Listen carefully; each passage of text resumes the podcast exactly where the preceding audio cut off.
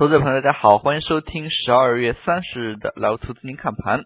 今天也是二零一五年倒数第二个交易日。从今天盘面来看，市场整体走的还是比较谨慎。盘中呢，两市个股来回震荡居多。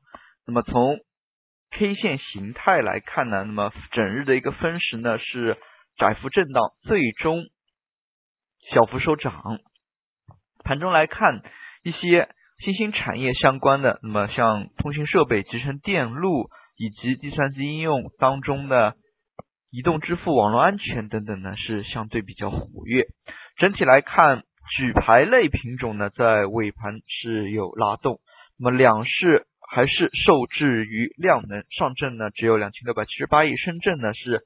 四千五百五十五亿，那么这样的一个量能呢，不支持指数走出一个趋势性的行情，更多的还是以区间震荡为主。那么从今天个股整体表现来看，涨多跌少。那么由于马上就是三天元旦小长假了，那么相对应的一些资金呢，可能心态更趋于谨慎一些。反映到 K 线当中，也可以看到近期还是以连续。区间震荡为主，那么整个十二月间呢，还是走出了这样的一个态势的。那么从最近一段时间来看，创业板并没有表现出特别的强势，而今天呢，相对主板还是有所走强的。毕竟像一些新兴产业呢，一些个股都是创业板上市的。那么像移动支付、网络安全等等，那么有些个股呢，也是以创出了。今年以来的一个新高，那么可以说相对比较强。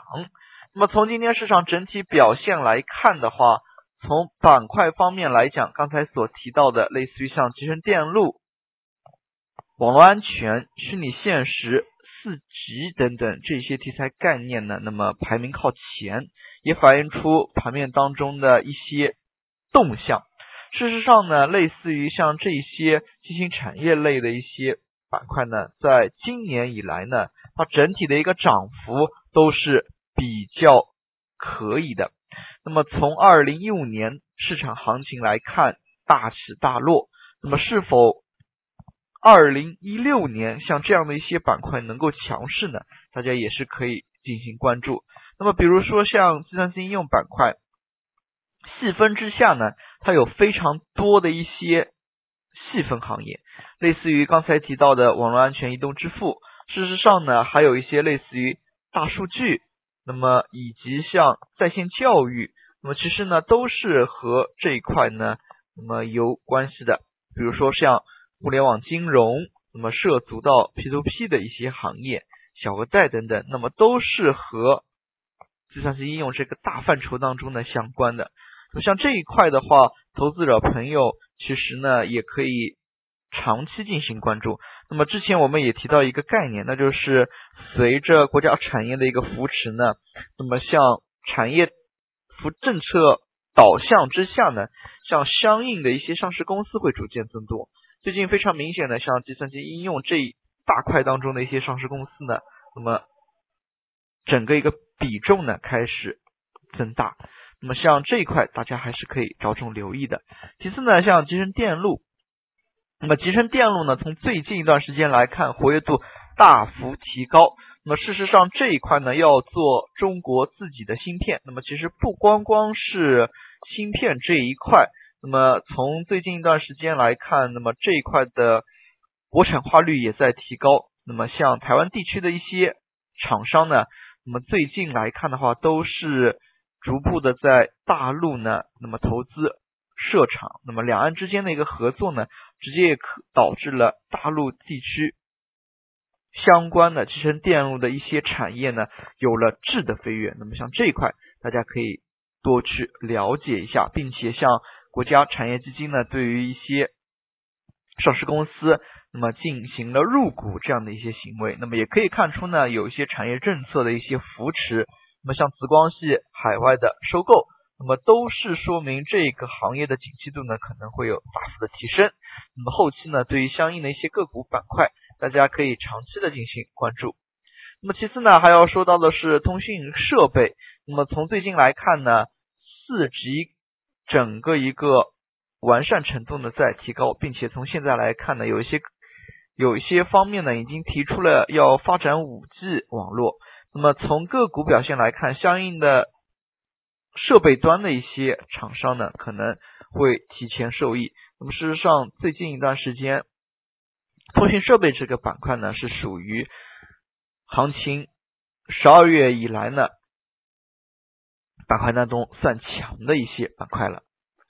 那么其次呢，还有像举牌概念，其实举牌概念呢有扩散，那么各个上市公司的一些举牌对象呢还是有所不同的。那么比较强的像安邦，它就是盯紧了金融地产类的。那么有一些像中融人寿等等，那么对于一些三零零中小创的一些个股呢，次新股也进行了举牌。那么这一块还是要有区分的对待。从今天尾盘来看呢。一些举牌类个股有异动，那么像民生银行等一些大的一些举牌品种呢，还是出现了异动的。最后我们来看一下证券板块，证券板块从今天市场表现来看呢，相对走势较弱。那么证券板块其实呢，也是市场关注的焦点，毕竟这个板块对于两市而言呢，影响程度比较大。那么其实对于市场整体而言，像证券板块，那么如果能够走出一个趋势性的行情的话，对于指数的影响也是非常的大。所以像这一些关键性的板块呢，大家也可以长期进行跟踪。